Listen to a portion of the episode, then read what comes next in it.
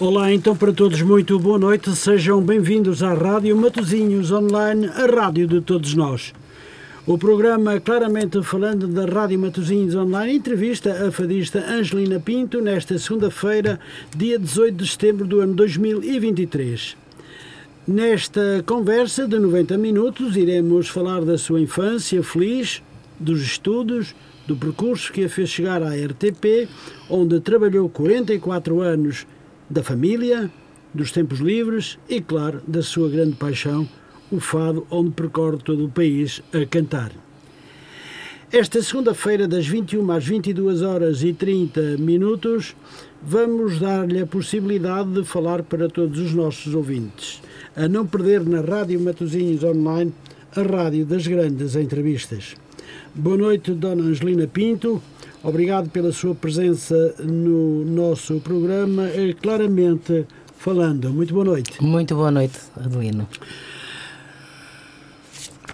Dona Angelina, vamos começar, como diz o outro, pelo princípio. É verdade, sim. Dona Angelina, a senhora é costoiense de Gema.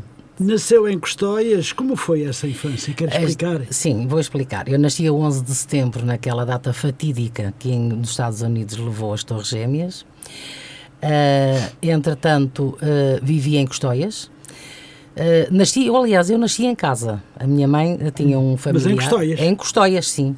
Fui lá nascida e criada até aos meus uh, até aos dias quase de hoje, não é? Porque entretanto mudei-me, mas fui uma criança muito feliz porque brincava como antigamente uh, nós brincávamos. Brincávamos, não é Era como uma... agora. Não agora é só computadores. Na altura nós jogávamos à macaca, sim, jogávamos sim. o futebol, Exatamente. andávamos no triciclo, ao peão, sim, porque eu era um bocadinho meia rapaz.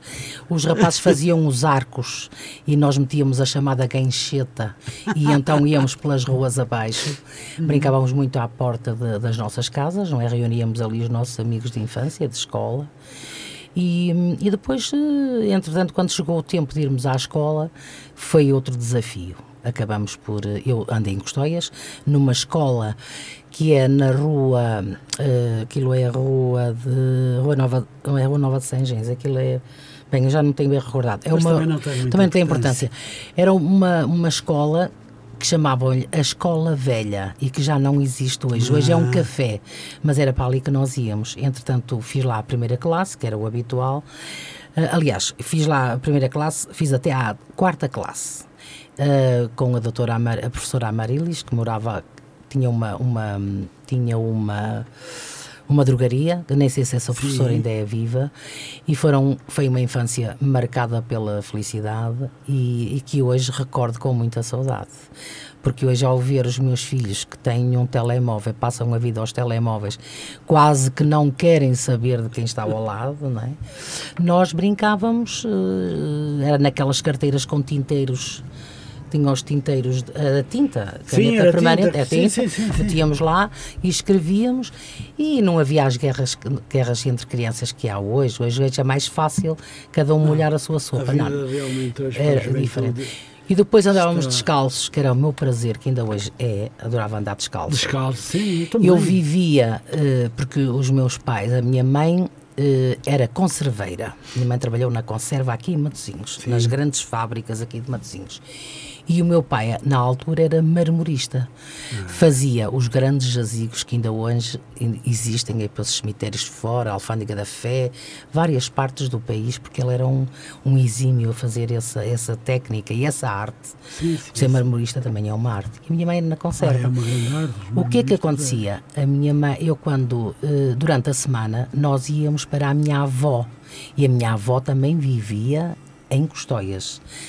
Um, havia lá uma casa no meio de um pinhal e depois tinha lá uns campos que cultivavam o milho, o feijão, e então qual era o nosso prazer? Era irmos, quando eles lavravam, quando eles, eles, tiravam o milho e ficava o feijão, e nós íamos ao chamado rebusco.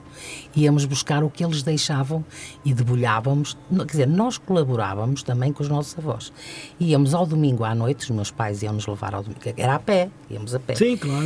Íamos, era, íamos nos, o meu pai tinha uma moto, mas para lá, ir para lá tinha o acesso, nós não podíamos ir quatro numa claro, moto. Claro, claro. E então íamos uh, para a minha avó ao domingo à noite e regressávamos à sexta-feira. Porquê? E pois, a minha avó e as minhas tias levavam-nos à escola e, uh, e, era assim que nós fazíamos. A nossa vida de infância era esta, não é? Mas era uma vida de infância muito, muito saudável. Não tem nada a ver com os dias de hoje. Muito bem. No fundo, o que é que representa Costeias para si? Para mim é a origem da minha, da minha pessoa. Eu nasci, fui nascida e criada e fiz mulher e fiz mulher em Custóias. Aprendi de tudo um pouco, porque tanto as minhas tias, que eram muitas, e a minha avó ensinou-me tudo na vida, desde o cozinhar, lavar a roupa que se lavava no tanque, não é como hoje que há máquinas de ah, lavar. Pois, pois é. E então eu aprendi isso, eu até aprendi a fazer pão, a cozer pão nos fornos, que a minha hum. avó cozia o pão, aquela célebre bola de, de, sardinha que a minha avó tinha, sim, tinha ao forno e fazia. Era ótimo, não tem nada a ver sim. com os dias de hoje. Estamos a contar uma verdadeira é, história é de vida, de vida. Que, é, que é muito importante. É isso. É porque no nosso tempo uh, era mesmo assim e nós era éramos felizes. Éramos muito felizes. Íamos, por exemplo, eu nunca mais, nunca mais posso esquecer, no tempo, os tempos de inverno, que eram rigorosos. É? e para mais num pinhal havia muitos eucaliptos. O que é que acontecia? Saía, ou caíam aqueles troncos que a gente chamava canoças, não é? Sim, que depois sim. apanhávamos para as lareiras, sim. e as fitas dos eucaliptos ficavam ressequidas e caíam, e nós fazíamos com aquilo as maiores brincadeiras que possa imaginar. Era tudo muito saudável, muito bom, nós íamos, adorávamos andar à chuva. Por exemplo, os verões que agora dizem ai, o verão é muito quente, há muitos incêndios. Não, na altura era natural que um incêndio se fizesse o sol incidir num vidro, Sim. por exemplo, provocava um é incêndio, mas era o único. Hoje em dia não, fogo, hoje em dia claro. é a mão do homem que provoca os incêndios, ah, porque não tem nada a ver, não é? é? Tem nada a ver. Muito bem. Uh, a senhora viveu em Custóias até 2005. Verdade. Agora reside em Santa Maria da Feira há cerca de 18 anos. Verdade. Eu pergunto, porquê esta mudança? E eu vou-lhe explicar. Fui encontrar uh, aquilo que era o meu sonho, era a minha casa. Aqui era impossível, aqui perto, zona de aeroporto, hum. aqui em Custóias, uh, era tudo muito caro Hum. Aliás, eles até diziam: ah, isto, isto são coisas, uh, são casas muito ricas, muito bem construídas, mas não. Eu, aliás, Santa Maria da Feira, ali perto da Rifana, também tenho lá familiares. A minha avó, por exemplo, era lá daquela zona. E um dia partimos uh, em direção a Santa Maria da Feira, porque aqui já não havia nada para, para encontrar, e encontramos a, casa, a, a, a nossa casa, o nosso sonho, que ainda hoje é pensando eu, os meus filhos eram um bocadito crescidos, não é? Mas que ainda lhes ia dar aquilo que não lhe dei quando eles nasceram, que eu vivia num apartamento Foi. e eu sentia-me numa gaiola, porque hum. eu sou uma mulher livre, gosto de espaço, não é? E eu pensei assim, ora bem, os meus filhos vêm para aqui, teriam uma idade de 12 anos, mais ou menos isso, ainda vão ter um espaço, têm um pátio para brincar, para andar de bicicleta. Enganei-me completamente, porque eles foram crescendo, foram para o colégio de Lamas, que era uh, estavam a acabar uh, a sim, sua sim. vida da escola uhum. e acabaram por não usufruir, a não ser nos tempos quentes, que tem-se umas espreguiçadeiras e um guarda-sol e eles põem-se ali um bocado ou querem, ou querem almoçar cá fora, mas de claro. resto, tudo aquilo que eu pensei que ainda lhes ia dar não se concretizou. Falhou. Porque, falhou porque eles cresceram. E se fosse hoje, se calhar, é. não teria comprado uma casa tão grande, percebe? Mas, é. mas era um sonho, é. era o meu sonho e, e, é onde a gente vive e estamos muito felizes. Às lá. vezes disse que os meninos pequeninos é que são os, os, melhores de criar, mas às vezes os crescidos não são. Pois é. Mas eu, tão... é, mas eu tive uns, tenho uns filhos, nós temos uns filhos maravilhosos. Aliás, Graças eu, a Deus. É verdade.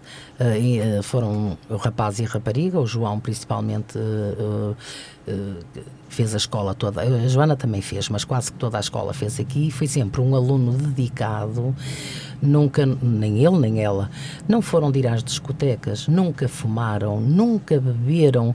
Oh, Aquela história de, ah, vamos experimentar isto. Não, eles primeiro perguntavam aos pais o que era aquilo, se deviam uh, uh, tomar uma coisa daquelas ou assim. Não, nunca tivemos problemas. Eles fizeram o seu percurso perfeitamente normal. Tiveram na escola de Custóias também até fazer. Eles só fizeram o 11 e o 12 ano é que fizeram já fora, já, mas de resto sim. fizeram aqui. Uh, e pronto, depois também tiveram, o João teve, nós tivemos a sorte, e o João muito mais que estava em contato. É, é tivemos uma sorte muito grande de, de, ter encontrado um professor que era o que estava à frente da escola de Custóias, Uh, que foi sempre muito amigo do João e o João amigo dele, uh, e por isso nós íamos trabalhar tranquilos, porque sabíamos que, algo, se acontecesse alguma coisa, como uma das vezes aconteceu, tínhamos sempre ali um porto-abrigo, que era o professor Carlos Marinho, que o meu filho adora matemática e, hum, e fez parte de alguns trabalhos do senhor professor e, uh, e, devo muito a ele. Já a minha filha, aliás, a minha filha também não é, não desgosta da matemática. Eles foram os alunos que nunca chumbaram e nunca nos deram trabalho nem chamados à escola para dizer que o aluno era desconcentrado, nada. O aluno, eles tiveram sempre um percurso fantástico da é, escola. É, dizer e nunca quem, chumbaram. Quem cai nas mãos do professor Carlos Marinho aprende. Aprende. Aprende mesmo. Aprende. É, é. Sem dúvida. E eles andaram ali, já eram crescidinhos, já iam, atravessavam a feira de Custóias e nós morávamos no, em frente à junta de Custóias e, e, nós íamos trabalhar e eles lá ficavam e tinham um almocinho feito em casa, mas sabe como era antigamente que eles se tivessem dinheiro na mão, mesada na mão, e eles iam ao cafezinho comprar umas gomas e não sei o quê, mas depois lá iam comer a casa, mas nunca tive problemas maiores. Muito bem, Dona Ermelinda. Hum, Perguntava-lhe também como é viver em Santa Maria da Feira. Ora bem, Santa Maria da Feira, desde agora tenho mais tempo para, para, para estar e ver uh, o, o, que é que se passa com Santa Maria da Feira. Eu vivo numa freguesia que se chama São João de Ver. Uhum. E o que é que acontece? Estou a. Tenho tudo à minha volta, estou a dois minutos do hospital, por exemplo, três minutos, e depois do largo onde se faz a famosa feira medieval. Hum uh, que é a antiga a Feira Medieval, a Val, o Perlim uh, e outras coisas que, uh, ligadas à magia. E nós, quando fomos para lá inicialmente, nós fomos ver, explorar a situação. Tem um castelo também pronto, é um castelo, são pedras, são não sei o quê, mas é a história, a nossa história. Claro. E nós também fomos lá visitar aquilo tudo, tem uns jardins uh, fantásticos. Uh, e nós, no princípio, ainda fomos lá, mas depois eles tiveram. Uh, que é que eles começaram a fazer? Uh, começaram a cobrar dinheiro uh, aos a, to, a, toda a gente e mesmo aos residentes. Inicialmente, uhum. eles uh, e toda a gente ia sem pagar bilhetes, mas entretanto, a dada altura, eles começaram a ver isto é tanta gente, o movimento é tão grande e nós vamos ter aqui um, um lucro daqueles abismais, e é verdade. O que é que eles fizeram? Arranjaram um dia para que as pessoas fossem, no primeiro dia, gratuitamente, ver os espetáculos. Os espetáculos a gente pagava, mas uh, entrar no recinto. Depois, hum. o que é que acontece? Aquilo é quase sempre, aquilo tem a ver com a história, não é? Hum. Mas aquilo é quase sempre a mesma coisa. Os figurantes são os mesmos, a hum. história é que pode mudar, o espetáculo em si. E nós depois também acabamos por uh, nos aborrecer um bocado e deixamos lá ir. E depois a vida de Santa Maria da Feira é a vida da é, é a cidade da Cortiça, como hum, sabe, não é? Aliás, sim, nós sim. encontramos lá muita gente que vive essencialmente da Cortiça, e é verdade. Uhum. E de resto, vivemos a nossa casa. Nós temos um espaço tão bom que vemos tudo quase que à nossa volta e não temos necessidade de ir para a rua para sermos felizes. Nós em casa também podemos ser, percebe? Claro que sim. É isso, claro e ficamos por ali. Sente-se bem então, então Nós sentimos muito bem, sim. Não, são coisas totalmente diferentes. Aqui, aqui, eu aqui saía de casa, tinha logo a Feira de Custóias. Tanto pois. a antiga como a moderna. Pois não é. é. que a minha mãe viveu ali na quinta. Sim, sim, sim. Era logo isso. Tinha logo a igreja ali pertinho. Ali para uma igreja e o posto de saúde tem que meter no carro para lá ir. Mas de qualquer forma também é uma cidade muito bonita. Uma vila, aquilo é Vila, vila da Sim, isso também é, é, bonito. É, bonito, é. bonito. Tem um castelo muito bonito, os espaços verdes muito bonitos também. Muito bem. A senhora já falou dos seus filhos, eu tenho hum. aqui uma questão, sim. mas uh, podemos, podemos falar mais mesma, alguma sim, coisa? Sim. Os seus filhos nasceram igualmente em Custóias, não é? Sim, não, os meus filhos nasceram na Sé. Eu vou-lhe explicar porquê. Ai, na Sé, mas então deixe-me acabar a assim. questão. O João e a Joana. Sim. Como foi esse período de crescimento deles? Olha, foi fantástico. Primeiro. Afinal, eu pensei que os seus dois filhos tivessem nascido em Custóias. Mas eu vou-lhe dizer porquê. Muito bem, Olha, favor. os. Uh, E eu como trabalhava na RTP, e a RTP nós tínhamos acesso às instituições privadas, aos hospitais privados, neste Sim, caso sim. às ordens. O que é que acontece? Éramos seguidos pelos médicos também que trabalhavam para a empresa e eu tive os meus dois filhos na Ordem da Lapa. Na Ordem do, Terço, desculpa, que isto fica na Sé, na freguesia da Sé. Quando eles nasceram e quando o pai foi para os registar, eles perguntaram lá na Ordem se queria registar os filhos onde eles nasceram ou se os queria registar em Matosinhos. Então nós entendemos de comum acordo, eles nasceram na Sé. Pronto. E por isso não, tem, não temos que ir a Matosinhos dizer nasceram em Matosinhos. Não, nasceram na Sé. E nós registramos as nossas crianças na Sé. Até porque na altura toda a gente brincava São dizia, portuenses. é, toda a gente dizia assim, toda a gente dizia, ai, são da... a ideia errada que tem das pessoas da Sé. É mesmo assim. Ai, ele, quando for para a tropa, ai, é da Sé, é um arroceiro, mas não é verdade, porque as pessoas Não, da Sé, eu conheço as muitas, pessoas, as eh, pessoas são, são fantásticas e não tem nada a ver uma coisa com a outra. São os únicos que não ficaram, mas foi por opção nossa. Podiam ser aqui registados Sim, em mas- Matosinhos. É- Mas acho que fizeram bem. Nasceram no É, Porto, nascer no é Porto, é no Porto, sim, sim, sim. Pois claro. Muito bem. Ahm, sei que é amigo do professor Carlos, do professor de matemática Carlos Sim, Marinho, sim, sim, que na altura geria a escola de Custóias. sim. O João, inclusive, pertenceu ao famoso jornal escolar Mata, Sim, sim. 2000, que percorreu todo o país. Lembras com saudade desse período? Então não me lembro. Então, em primeiro lugar, pois em primeiro lugar sabia que o meu filho era um entusiasmo muito grande e era sempre um desafio diferente, com o professor Carlos Marinho. Uma vez, entretanto, ele pediu autorização para que o, o, o meu João fosse à SIC, eles foram todos à SIC apresentar o trabalho, pois claro que para nós é muito bom quando os nossos Claro, filhos então. são aproveitados para fazer trabalhos que, que até é bom para o futuro deles, pois claro que é muito bom. E o, doutor, o professor ter. Carlos Marinho, nós temos uma grande afeição por ele. Aliás, ainda há bem pouco tempo, o professor Carlos Marinho punha um, um problema na, na- na- no computador, na, online, e então eu disse: Deixa-me ver como é que estão minha, as minhas faculdades. Ainda lá fiz um, um, um exercício e o meu filho foi corrigir, e depois nós metemos aquilo e o professor até nos respondeu que afinal ainda não estava assim tão má, mas eu não- nunca fui muito boa à matemática, realmente é verdade. Porquê?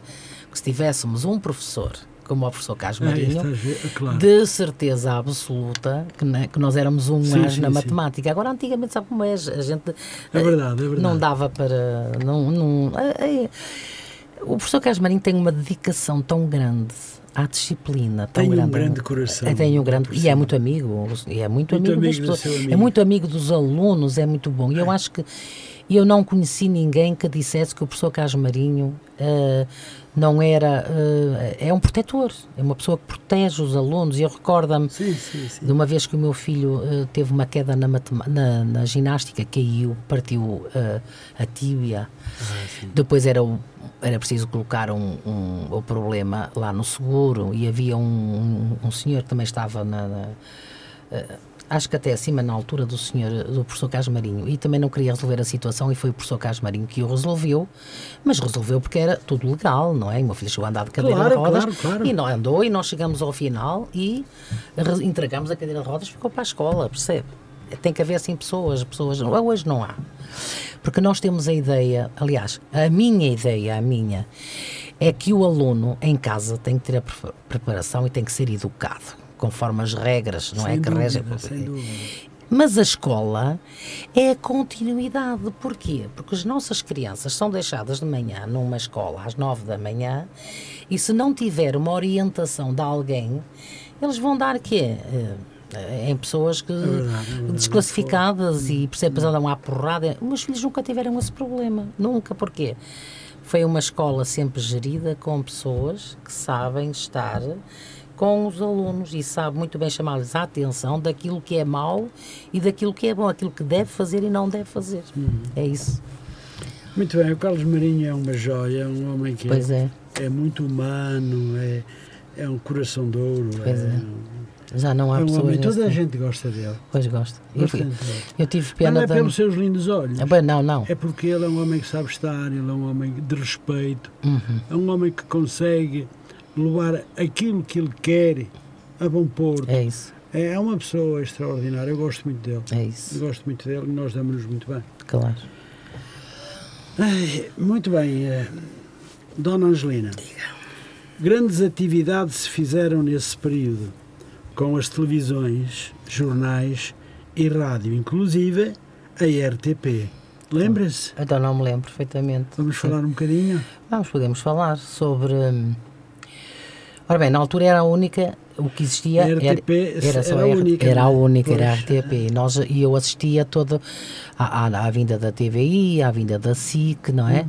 Ah, havia ah, alguns problemas, porquê? Porque as pessoas, não são todas, mas algumas pessoas, quando nós íamos para o futebol, porque eu também fazia, porque eu fazia parte de uma equipe de realização, eu era anotadora, quando saía com a equipa, com o realizador, nós íamos duas pessoas.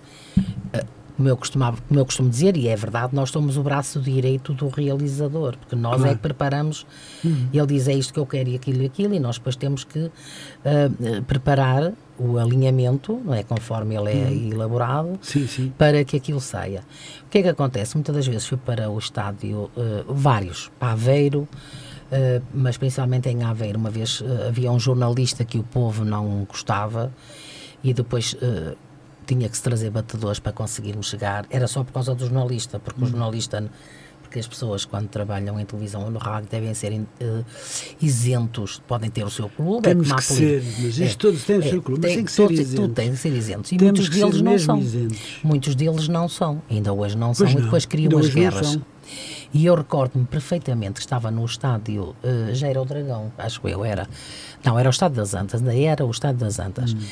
E, hum, e entretanto acabou um jogo da Champions, da, da, da Liga dos Campeões, que eu fiz muitos jogos também, fazíamos o direto, não é? E a dada altura eu já tinha o, o, o meu marido e os filhos ah, que iam-me sempre buscar, porque era muito engraçado, eu vou lhe dizer porquê, porque havia um, ah, a Liga dos Campeões levavam, para nós não sairmos daquele local, levavam um lanche metido numas, numas Ah, sim, caixas sim, sim. com ah, duas sandes, com não sei o que, não sei o quê. E claro que nós nem tínhamos tempo para comer, e então eu guardava aquilo religiosamente e era o prazer dos meus filhos, o gosto dos meus filhos era chegar a casa com a caixinha intacta, não é? E então depois eles iam lá ver um chocolatinho, uma coisinha assim, e, era, e aquilo era muito engraçado. E há uma noite, quando começa eh, a SIC, quando a SIC começa eh, a fazer os primeiros eh, noticiários, há umas fulanas ali da zona da Ribeira e nós usávamos uns quispos com a RTP, com o símbolo da RTP.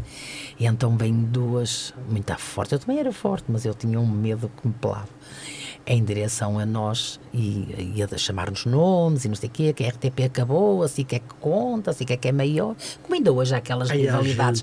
é É, é. assim, E então o que é que eu nunca mais esqueço? Ah, foi na altura em que surgiram as primeiras mulheres polícia na, na, na, na PSP. E aquela zona ali é PSP, não é GNR. Então então eu vejo. 30 anos, mais ou ou, mais, ou mais do que isso. Ou mais. E eu, entretanto, dirigi-me, porque eu tinha o meu marido e os meus filhos do outro lado da rua, e eu era a coisa que eu, que eu mais queria era estar com eles, mas não queria ser agredida, porque tudo que fosse RTP eles tentavam a agressão. E, é, mas é verdade, era, é foi na altura, foi a grande confusão com as novas televisões.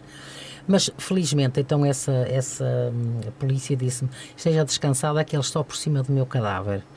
Aguenta aí um bocadinho, que eu estou na sua proteção, e daqui a um bocado eu levo ao lado ao, ao seu marido. E assim foi, foi ela que me levou ao outro lado, porque eu era para levar, depois levava, porque eu era da RTP, estava identificado. Nunca mais, eu nunca mais vesti um- uma. Nós tínhamos tudo por causa da chuva, nunca mais vesti nada que tivesse o Não símbolo quis andar identificado. identificada porque eu tinha medo, porque sabe, aquelas mulheres são, eram na altura, eram loucas e, Hum. e depois havia uma outra coisa também muito, muito engraçada, que não era interessante, mas que me irritava imenso. Era o chamado, hum, como é que ele chamava? Era o, ele é o Fernando, mas era o, o emplastro, o emplastro. É que é Ai, aquele homem que aparece, ele é Fernando, é, que é ah. o Fernando. O que é que acontecia quando os nossos colegas queriam fazer um direto para a televisão e não só, e mesmo para o estrangeiro, e ele havia Estavas sempre dar com a e eu então um dia. Que nós Não, ontem esteve em Lisboa. Está em todo lado, ele está em todo lado. É, e eu lá fui ter com ele e disse. Eu dava-lhe sinal para ele sair, porque eu estava sempre na zona de cá, e ele não saía, não sei o que tal. E eu disse ao emplastro, vai-te embora daí para fora. E diz assim uma fulana daquelas também de gays, cuidado que ele não é emplastro. E ele é Fernando, fiquei a saber o nome dele assim. Mas quando ele já sabia, quando eu estava de serviço, o homem não podia estar ali. Porque eu arranjava todas as formas da imagem dele não entrar. Mas depois o tempo vai passando e as pessoas já não vão. Pois Hoje é. já não se faz nada disso. Hoje a televisão não tem nada a ver. E eu às vezes estou em casa, estamos a jantar e eu faço zapping a todas as televisões, porque eu, eu uh, adoro informação. O que eu mais gosto é informação, apesar que também vejo o entretenimento. Mas adoro a informação, até para estar atualizada, porque eu estou há 12 anos fora e agora os jornais, a gente vai à net, não, não tem que estar a preocupar em comprar jornais. Quando eu, quando trabalhava, lia diariamente todos os jornais, não é? é, faça de conta que era como se fosse uma revista de imprensa. A gente estava sempre atualizado, até porque era muito interessante para nós. Para nós sabermos nomes, para, matar os para nós metermos oráculos e essas coisas todas nas peças, era muito importante quando saíam os novos governos, saber o nome das pessoas. Sim, sim, para... sim, claro. E o que é que acontece? Uh, hoje em dia eu vejo tanto erro, tanta coisa na televisão, porque eu acho que, em caso, no, é no que diz respeito à RTP, eu eh, quase que tenho a certeza que do meu tempo existe meia dúzia deles. De resto, de resto veio tudo embora. Aliás, eu vim-me embora também numa altura. Eu quis vir embora. Eu vim muito jovem embora da casa. Tinha anos de casa. Eu tinha horários noturnos muito complicados. Eu tanto entrava às seis da manhã para fazer o Bom Dia Portugal, como comecei a, a, a, entrava às seis para sair a uma hora da manhã, quando acontecia, por exemplo, um, uma catástrofe como aconteceu com a ponte Índice Ribeiro na, na, em Castelo Paiva, uh, como quando foi uh, do World Trade Center em, em Nova York. Uh, estávamos nós com o jornal, estávamos nós com o jornal da tarde Uh, e eram duas menos um quarto. Nós tínhamos sempre as imagens vindas do exterior, nós muitas das vezes íamos, picávamos, não é? Pois, claro. E a gente vê o primeiro avião e a gente pensava que aquilo era um, um, um filme, era o trailer de um filme, uma coisa qualquer. A da altura vimos o segundo, quer dizer, estive desde já tinha entrado para fazer o Jornal da Tarde, tinha entrado às nove da manhã e estive até ao dia seguinte às seis da tarde nós sempre ininterruptamente a dar a notícia, até que Lisboa depois pegou, e, mas o Jornal da Tarde era sempre connosco, mas Sim. pegou aquilo e fez a parte da noite. Uh, e tenho sempre essas memórias, e, mas dá-me, uh, tenho saudades. Tenho saudades de quê? Do manuseamento da, dos aparelhos, porque quem está hum. numa regi é como aqui, isto é mais pequenino. Nós tínhamos 60 e tal monitores, cada, ele, cada um deles tinha um final, não é? Uh, e estava frente, por exemplo, nós tínhamos as chamadas bolachas que metíamos no cantinho da, da, do monitor da televisão, que, uhum. toda a gente vê em casa, e éramos nós que manuseávamos isso. O realizador carregava as peças e metia-as no ar. Mas atenção, que eu também fiz realização de programas informativos, que havia programas no tempo era o Marcos Roça, o nosso chefe, e ele fazia a Res Pública, por exemplo, e depois era tinha um pivô no estúdio e depois tinha peças para meter. E muitas das vezes, nessa altura, ainda não havia o núcleo de realização. Isto há muitos anos, há 40 e poucos anos. Pois, pois. E nós sabíamos fazer tudo. Eu, se fosse preciso ir para um telefone, eu ia para um telefone. Eu nunca tive problemas nisso, que eu fui aprendendo. O trabalho de regi, eu quando entrei naquela casa, eu entrei para datilógrafa, mas sempre para informação. Para quê? Os pivôs faziam os textos uhum. para complementar as peças que eram sim, montadas sim, claro. e nós escrevíamos no computador que entrava para o teleponto que era para eles depois nós íamos manusear para o estúdio o teleponto que era para eles lerem aquilo que tinham escrito não é estão a uhum. olhar numa câmara está o teleponto a sair e entretanto aquilo passou-se muito tempo eu acabei como estava na regi acabei por ir para o instrutor de caracteres que é onde se faz as legendagens, uhum. se os nomes, a, a, os nomes das pessoas, dos intervenientes, da, das localidades, isso tudo. E depois, hum, pronto, olha, deixei-me estar até que surgiu a oportunidade de eu fazer, de ir para a notadora, que era o trabalho que, aliás, uh, é por isso que eu digo que eu às vezes dói-me as pernas, porque eu, uh, eu quando trabalhava em stress, porque nós trabalhamos com stress máximo, quem trabalha em televisão, ou até mesmo rádio, aqui é calminho, mas, por exemplo, na televisão, nós, aquilo era, a adrenalina estava sempre no máximo. Pois, imagino, sempre, porque aquilo era sempre diretos, por exemplo. Acabávamos um jornal, imaginemos, às 10 da manhã. A gente saía daquele jornal e ia preparar o das 11 da manhã. E depois, o das 11 da manhã, íamos preparar o do meio-dia, que ia ligar ao jornal da tarde. Ora, eu não andava em elevadores, eu, eu subia e descia pelas escadas, ia a correr para ali abaixo, porque tinha que ir buscar umas imagens, eu tinha que chegar à regi, tinha que me sentar, porque eu tinha que arrancar um genérico. O genérico também era arrancado pelos anotadores, não era só eu, havia mais gente, não é? Cada um tinha o seu trabalho específico naquele dia, mas uh, fazer as notícias é uma coisa. Sim. Aqueles blocos noticiários, até porque começava, a maior parte das notícias transita, se não houver nada novo, hum. não é? A, a, gente começa das nove da manhã, vai fazendo uma modificação conforme a evolução, é? vai repetindo, mas o Jornal da Tarde não. O Jornal da Tarde é feito com reportagens que vêm de fora, dos nossos correspondentes, das, das, das, delegações também, que agora já há muitas delegações e eles também fazem. Nós tínhamos que receber e tínhamos que fazer os cortes finais e o inicial não, mas o final para que não fosse a negro, aquelas coisas, porque tudo obedece a um cronómetro. Nós trabalhamos com um cronómetro. E estamos sempre ali, como eu costumo dizer, a cantar para o realizador, não é? O realizador e, e, para, e também, e também para o pivô que está no estúdio, para saber o tempo da peça que vai acabar. Nós normalmente dávamos os 5 segundos, eh, dávamos os 10 segundos, os 5 segundos e a deixa. Tínhamos que numa botua nós tínhamos que carregar no botãozinho que era para o avisar, percebe? Mesmo para as câmaras e tudo, eles estavam sempre em sintonia com o anotador. Pois. Não é com o realizador, é com o anotador. E pronto, e foi, e, e, é um trabalho que me deixa muita saudade. E ainda hoje eu estava, eu estou apta, ainda eu, era capaz de chegar lá e fazer um jornal sem problemas absolutamente. Aquilo, aquilo obedecia um alinhamento e depois o alinhamento é preciso ilustrá-lo.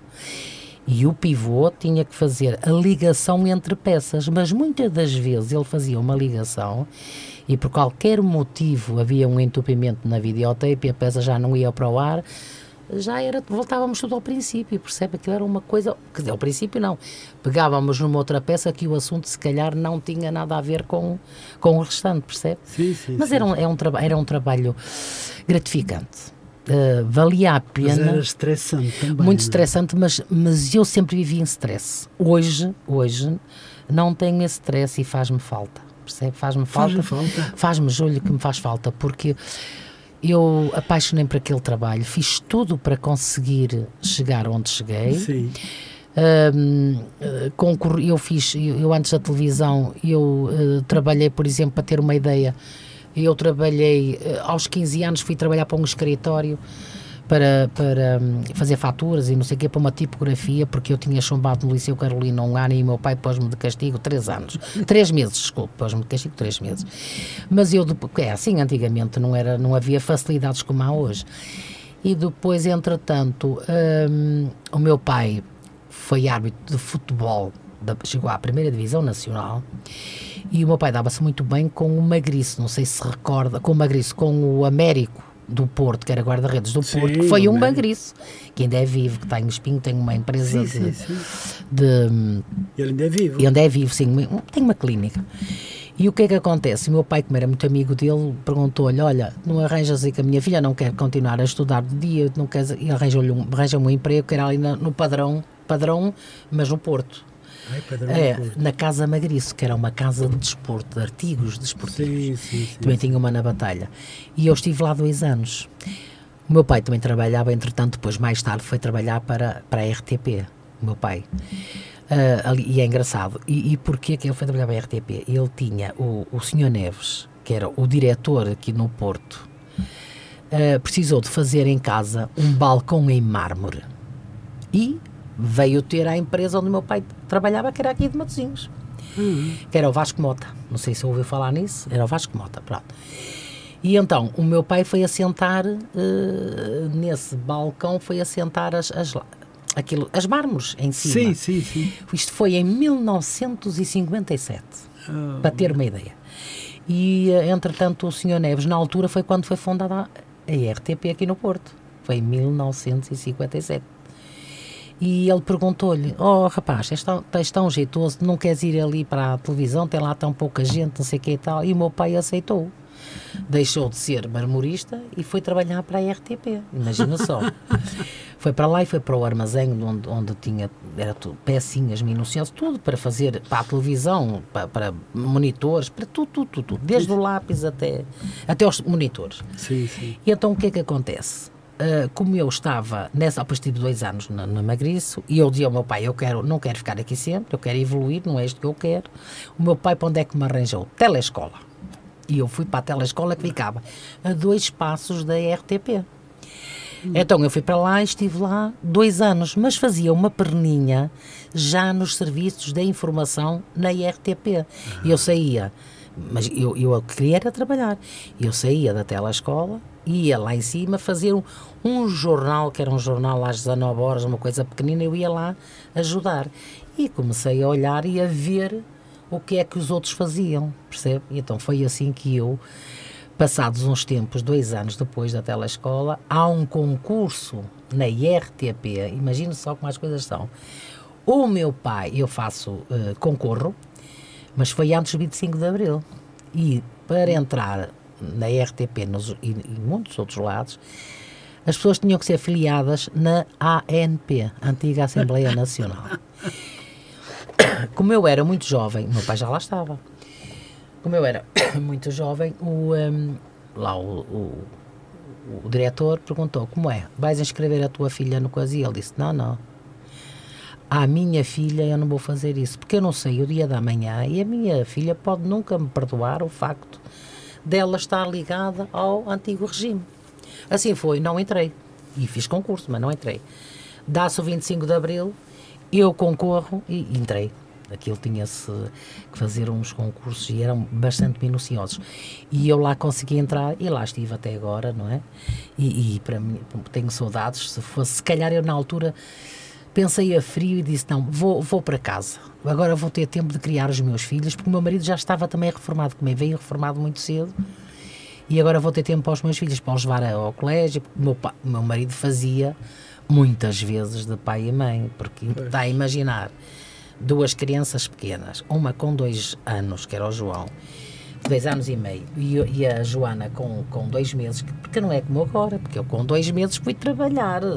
A criancinha foi para o infantário. Eu, hoje não, hoje estão seis meses e um ano. E o que é que acontece? De manhã eu deixava. Eu, eh, eh, eu não punha, não usava o despertador porque eu não queria perturbar o sono das minhas crianças. Então eu deitava, por exemplo, à uma da manhã mas às quatro tinha que estar de pé porque tinha um táxi que a RTP me colocava lá, porque não havia, não tinham carrinhas de transporte na altura, para me levar para eu entrar às seis da manhã. Eu tinha que entrar. E descanso? Eu não sei como a é que nós vivemos. Não, não. desgastado muito. muito. Mas tanto eu como o meu marido, porque o meu marido também, o meu marido deitava-se, não é? Que eu dizia vai deitar e tal, porque ele entrava também cedo. Porque, ah, se eu tivesse esses horários, quem tinha que fazer depois, levantar as crianças, dar-lhes banho, lavá-las, não é? E levá-las ao infantário, antes de ele também, que chefiava uma empresa, às 8 horas da manhã, tinha que dar trabalho a toda a gente, percebe? Por isso, nós vivemos ali, eh, sei lá, uns 4 anos, foram 4 anos vividos muito a correr e quase que nos esquecemos de nós percebe? Porque os filhos estavam. É em, mas, mas, é, mas nós não estamos arrependidos de nada disso. Nós, claro, o nós, tempo passou, o tempo passou foi, já agora estão Eu agora até nem queria que eles que, que a idade fosse avançando, era pois, sinal que nós estávamos mais é, novos, é mas agora não, agora, agora a vida continua, tem que continuar, como é evidente. Claro. Mas ficam as recordações, que as recordações são maravilhosas e também temos algumas más, mas más, mas no sentido de porque a vida não corre muitas não, vezes como a, a gente é quer, assim, é mesmo assim. Se for tudo mais facilitado. Bom e o mau, é e temos que superar um pouco isto pois tudo. É isso é tudo, sim, sim, é isso. Por isso, muito bem, olha, eu estou muito feliz de ouvir eh, Obrigada. contar essa bonita história é. que vai depois poder recordar sim. da sua própria voz sim. na entrevista que nós estamos sim, agora a fazer e a gravar. Hum. E, e, vai ser muito bom. Olha, eu estou muito contente. Muito obrigada. Vamos agora falar um pouco da escola dos seus filhos. Já falou, mas eu tenho Oi. aqui e vamos hum. ver o que é que poderá fazer. A escola dos seus filhos é um período fantástico das nossas vidas Concorda? Concordo perfeitamente. Uh, antes de entrar na RTP, fez ainda muita coisa. Isto, Podemos contar um pouco desse pedaço da sua vida? Claro que Esteve sim. 44 anos na, na RTP, no Monte Virgem, Sim, sim. o que fazia? Mas já disse Já disse, tudo. já disse tudo. Já disse Já tudo. disse tudo, é sim. Podemos Eu avançar. tinha temos- esta questão para lhe. É, pronto. Mas, Pronto. mas eh, é isso. É fundo, aquilo que eu lhe disse eh, foi o meu percurso na RTP. Mas no Monte Virgem. No Monte Virgem, mas atenção que nós, por exemplo, tivemos eh, o estúdio em obras, porque fazia-se muitas vezes em obras, e eu fui deslocada durante três meses para Lisboa. Nós fazíamos as notícias, fazíamos o mesmo que no Porto, e estive em Lisboa. Ah, mas também é diferente, não tem nada a ver, até porque nós, Porto, somos muito mais hospitaleiros, somos umas pessoas muito mais dedicadas, Sim, muito sim, mais sim, dedicadas. E, e quando no, no que diz respeito ao trabalho, nós até nos, ah, nós ah, fazemos as coisas com ah, lá em Lisboa, aquilo em Lisboa é, é, é, é sempre andar, aquilo faz tudo na mesma, faz tudo na mesma, mas há muito, havia muito mais gente que havia aqui no Porto, por exemplo. E, e- e as técnicas, aliás, a forma como se fazem as coisas, em Lisboa é sempre primeiro, isto é como, caso, como os medicamentos, primeiro é os Estados Unidos e depois, depois é que são Exatamente, administrados é aqui, verdade, não é? é verdade. Mas pronto, mas, mas foram, era bom porque eu ia, por exemplo, nós tivemos sempre, eu trabalhava, imagina, nove dias, folgávamos dois, depois eram sete, folgávamos dois, mas trabalhávamos aos fins de semana. Nós não tínhamos Natal, nem tínhamos nada, quer dizer, eu que me lembre, eu que me lembre, eu tive aí dois natais em casa. Mas eram todos? É assim, Revezavam-se eh, todos? todos, mas é que fazer um- um- as notícias, por exemplo, normalmente nós éramos sete e todos os dias, tirando as folgas de um ou do outro, nós estávamos sempre a fazer trabalhos. Ou fazíamos recolhas de, de- de imagens para depois ilustrar as reportagens para o jornalista ir lá, para, lá com, com o editor e fazer as peças. Nós tínhamos sempre que fazer, ou dávamos apoio a um jornal. Porque fazer um jornal não é as notícias, é um jornal de uma hora. Aquilo requer muito trabalho e de muita, Muita gente a coisa, fazê-lo, é? É isso. Desde, começa numa reunião, faz-se um alinhamento. Depois do alinhamento feito, é preciso. eh, chegam, entretanto, os, os jornalistas sabem qual é a reportagem ou que foram fazer no dia anterior ou aquela do dia e quantas vezes a peça de abertura ainda estava a acabar de montar ou vinha a caminho. Quer dizer, é preciso ter cabeça, discernimento naquele momento para saber o que é que se vai meter naquele buraco. Percebe? É isso é que é importante. Os diretos é aí que a adrenalina é muito grande e, é- Hum.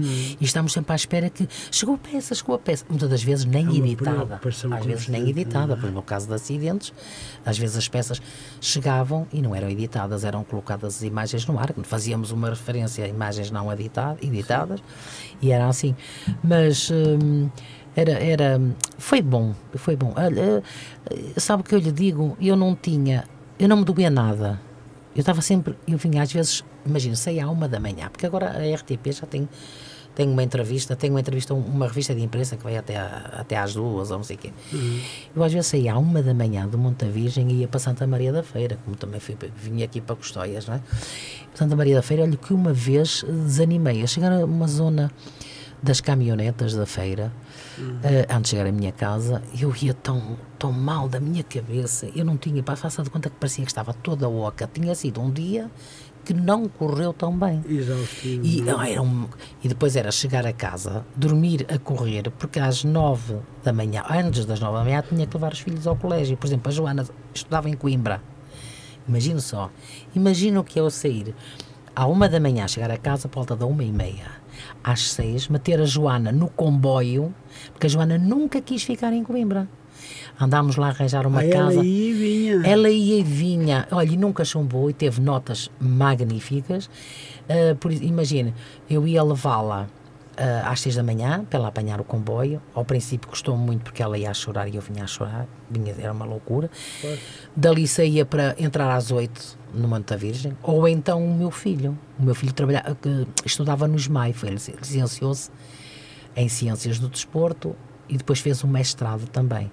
O que é que acontecia? Eu muitas das vezes entrava às nove e saía de casa às sete e meia da feira para ir levá-lo a, a, a Maia, Castelo da Maia, que é onde é o SMAI, não é? Sim, sim, não é? Mesmo assim, já eles crescidos, porque havia uma caminhoneta lá à beira de casa para o meu filho, mas ele, não, ele a primeira vez que experimentou foi levantar-se às 5 horas da manhã para entrar às 8 e não chegou a horas de Santa Maria da Feira, percebe? Mas todo esse esforço que nós tivemos para com os nossos filhos estamos gratos. Nós estamos gratos porque foram crianças, crianças e agora adultos Sim. que nunca nos deram Sim. problemas. A minha filha casou, é, somos felizes, é, é isso, é. E, e vivemos, uh, claro que foi muito bom, foi muito bom a educação, a, a nossa educação, a educação que nós lhe demos, mas também foi muito importante as pessoas que eles tiveram nas escolas, que os ensinaram a ser os homens e, a, e as mulheres do amanhã. O homem e a mulher do amanhã. É verdade, não é fácil, não? Não é fácil, fez, não, não. Uh, dona Angelina. Uh, Angelina. Uh, depois de subir aquelas escadas e descer aquelas escadas a toda a velocidade, subir sim, e descer, descer sim. Isso, não sei, penso que na altura lhe dava um certo gozo, não é? Era isso, era verdade. Corria, tinha, sim. tinha força, vontade, tinha. Claro.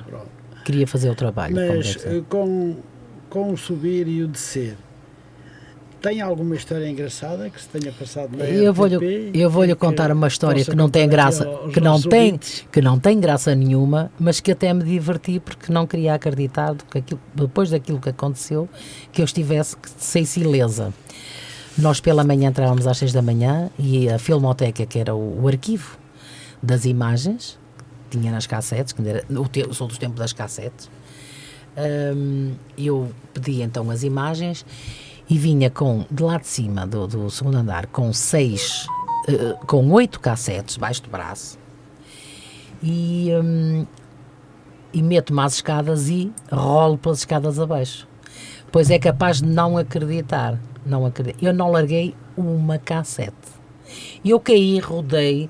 Uh, e protegeu as cassetes? E, as cassetes ficaram. não, se não, não, não magoei rigorosamente nada. Estraguei foi as paredes porque os pés, percebe? Isso foi a única coisa que me, tem piada pelo facto de eu não, eu ter larga, não ter largado as cassetes. Tem um outro caso, mas isso foi por uma brincadeira e foi saudável também. Fomos fazer uma vez o Benfica Chaves, aos anos, mas há muitos anos fomos fazer o Benfica Chaves, e quando chegámos a Vila Real, fomos todos tomar um cafezinho, não sei o quê e os meus colegas que eram danados para a brincadeira, era o Rui Loura, era o Sousa Martins, que agora estão na TVI, e, e, era mais gente, câmaras, e íamos todos numa carrinha, e o que é que eles resolveram fazer? Vieram a correr para a carrinha e puseram-se e deixaram-me sozinha em Vila Real. Mas eu, sim, mas eh, olha, naquela zona onde costumam fazer as corridas de carros. Sim, sim. Mas pensa que eu fiquei preocupada? Absolutamente nada. Para já sabia. Mas eles que fizeram de propósito? Na brincadeira. Como quem? Para me ver, para ver a minha aflição, não é? Sim, mas, não, eu, não, mas depois vieram buscar. Claro, deram a volta. Mas o que eu quero dizer, ah, é, tem piada, porque eu pensei assim, ora bem, eu para Chaves não vou mas vou chamar um táxi e vou daqui para o Monte da Virgem. Sim, mas eu sabia perfeitamente que eles me vinham buscar e então daqui a um bocado lá veio eles todos numa galhofa. Mas eram brincadeiras saudáveis, eram coisas que sim, sim, é evidente que eles nem sequer me podiam lá deixar estar, porque o realizador também ia na carrinha e tinha que ter o anotador. Mas pronto, foram coisas assim uh, fantásticas. Mas eu fiz de tudo, fiz congressos de todos os partidos, que era, por exemplo, uh, estar numa, numa regi, a ver o que eles ouviam e depois uh, anotar os melhores momentos, momentos, para depois serem montados aos X minutos e segundos e que está a falar, a falar sobre isto e aquilo o jornalista, quando chegava ali, era fácil, era juntar as imagens e, e tinha praticamente tinha que fazer o texto, percebe? Foram, fiz coisas, eh, coisas magníficas que ainda hoje tenho cabeça e memória para, e fresca para fazer, continuar Graças a fazer. A é, mas, mas, mas pronto, agora agora já não. Então percorreu, deixa-me perguntar, percorreu tantos estádios de futebol. Sim, sim, todos. Uh, ficou uma fã do futebol? Sim, gosto. Não? Até, não? até porque eu gosto de futebol, porque o meu pai era árbitro ah, de futebol. Pois era árbitro de futebol. E, e, sabe o que é que me acontecia? O meu paizinho, antes de sair, andava sempre, porque o meu pai é do tempo das chuteiras em pitons. Em pitons. De, não é pitons, desculpe. Eh, das travessas. Travessas, das travessas. E o que é que acontecia? Nos campos de futebol, o meu pai começou pela, pela regional, distrital e sim, primeira sim. divisão. Havia lama. Então o prazer do meu pai, aquilo que eu tinha que fazer eh, ao domingo ficavam a secar, segunda-feira tirar a, a, a, lama e, e, depois polir aquilo com a graxa como deve ser. O meu pai andava sempre impecável. É eu que tratava Das, a minha mãe tratava de lavar as roupas e assim, Sim, sim. mas as botas era tudo para o meu pai, percebe? Muito bem. Eh, dona, eh, dona Angelina, Diga, vamos atender esta chamada. com certeza. É o professor Carlos Marinho. Sim.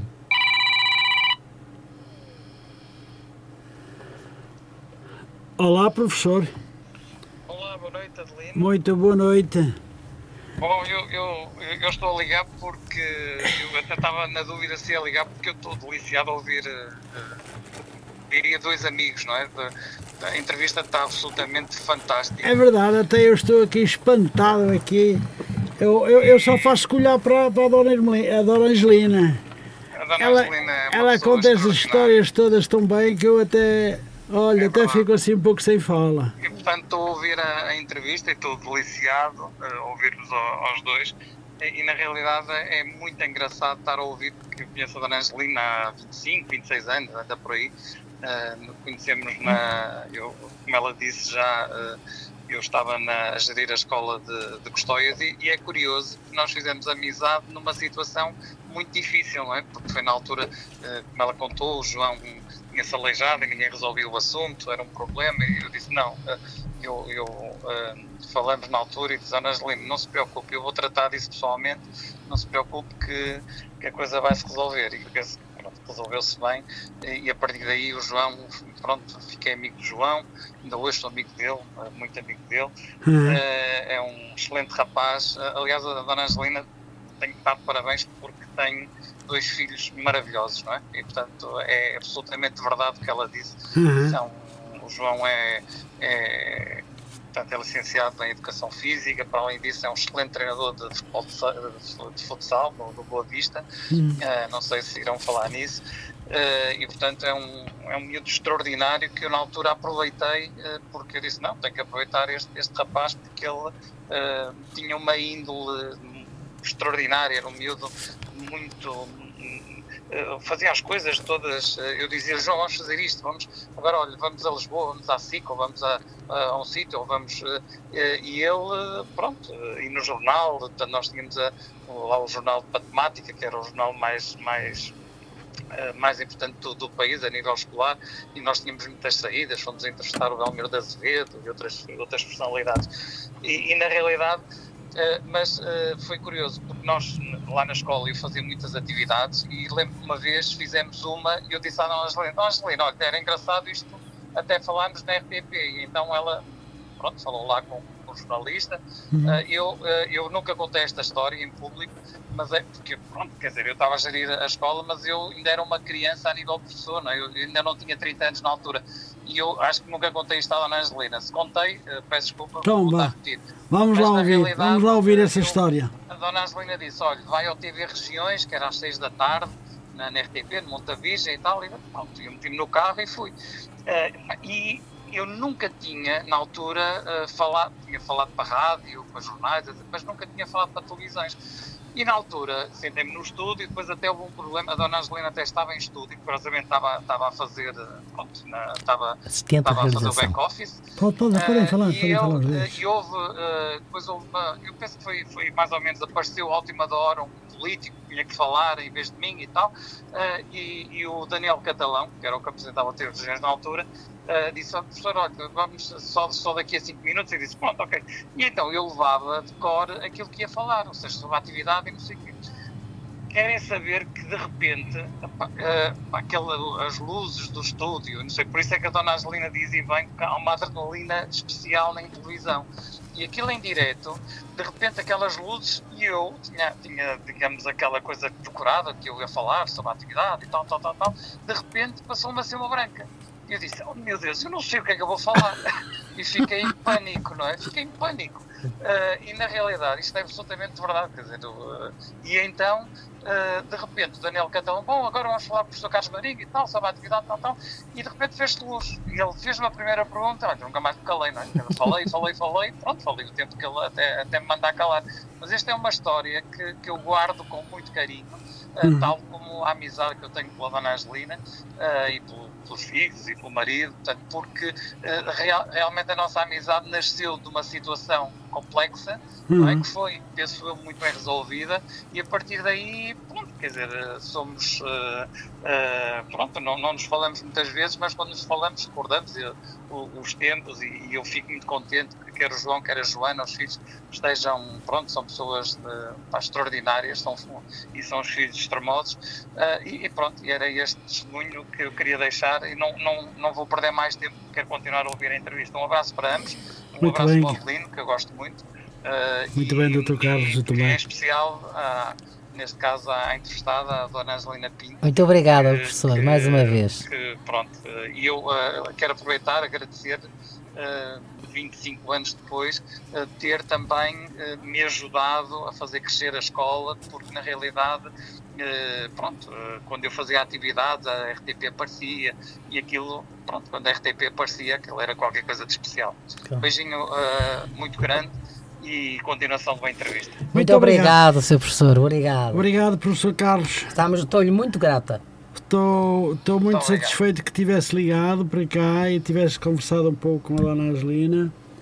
Uh, eu também estou.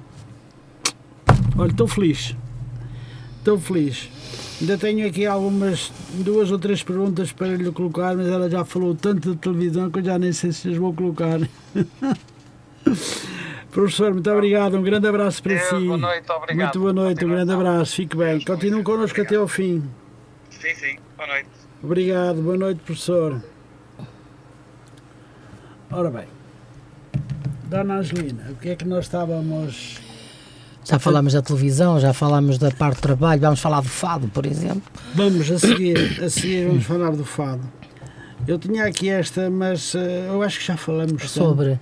sobre a televisão. Ah, sim, não, a televisão já já já já, pois é. já falei de tudo.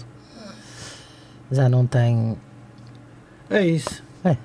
É, já, já disse muita coisa, muita é. coisa que me comoveu sim, e por sim. isso vamos passar então a outro a outro hum, tema, se não também muito importante, uhum. porque a senhora no fundo desde que começou a ser mulher nunca mais parou não. de trabalhar e de e, e, de juntar o trabalho ao stress, à vida, à vida tudo. a correr. A correr sim, sim. É uma coisa impressionante. É, é, é. é uma coisa impressionante. Então vamos lá falar um pouco do que a senhora gosta muito também muito de fazer. também. Uh, são duas. É o fado. É o, fado, fado, é o fado, acompanha-me. Uh, uh, isto é um clichê porque as pessoas Mas têm. Deixe-me perguntar. Pois, diga. Dona Angelina, Vamos agora falar ou cantar sobre a sua grande paixão, o fado. Fado, sim. Como nasceu essa paixão? Eu vou-lhe explicar. Como eu estava a tentar dizer, uh, é um clichê aquilo que eu vou dizer, que é, ah, eu comecei muito pequenina a cantar o fado, a cantar, a cantar. E é verdade. A gente às vezes assim, ah, aquela criança cantou aos 5 anos, 6 anos. Isto aconteceu comigo.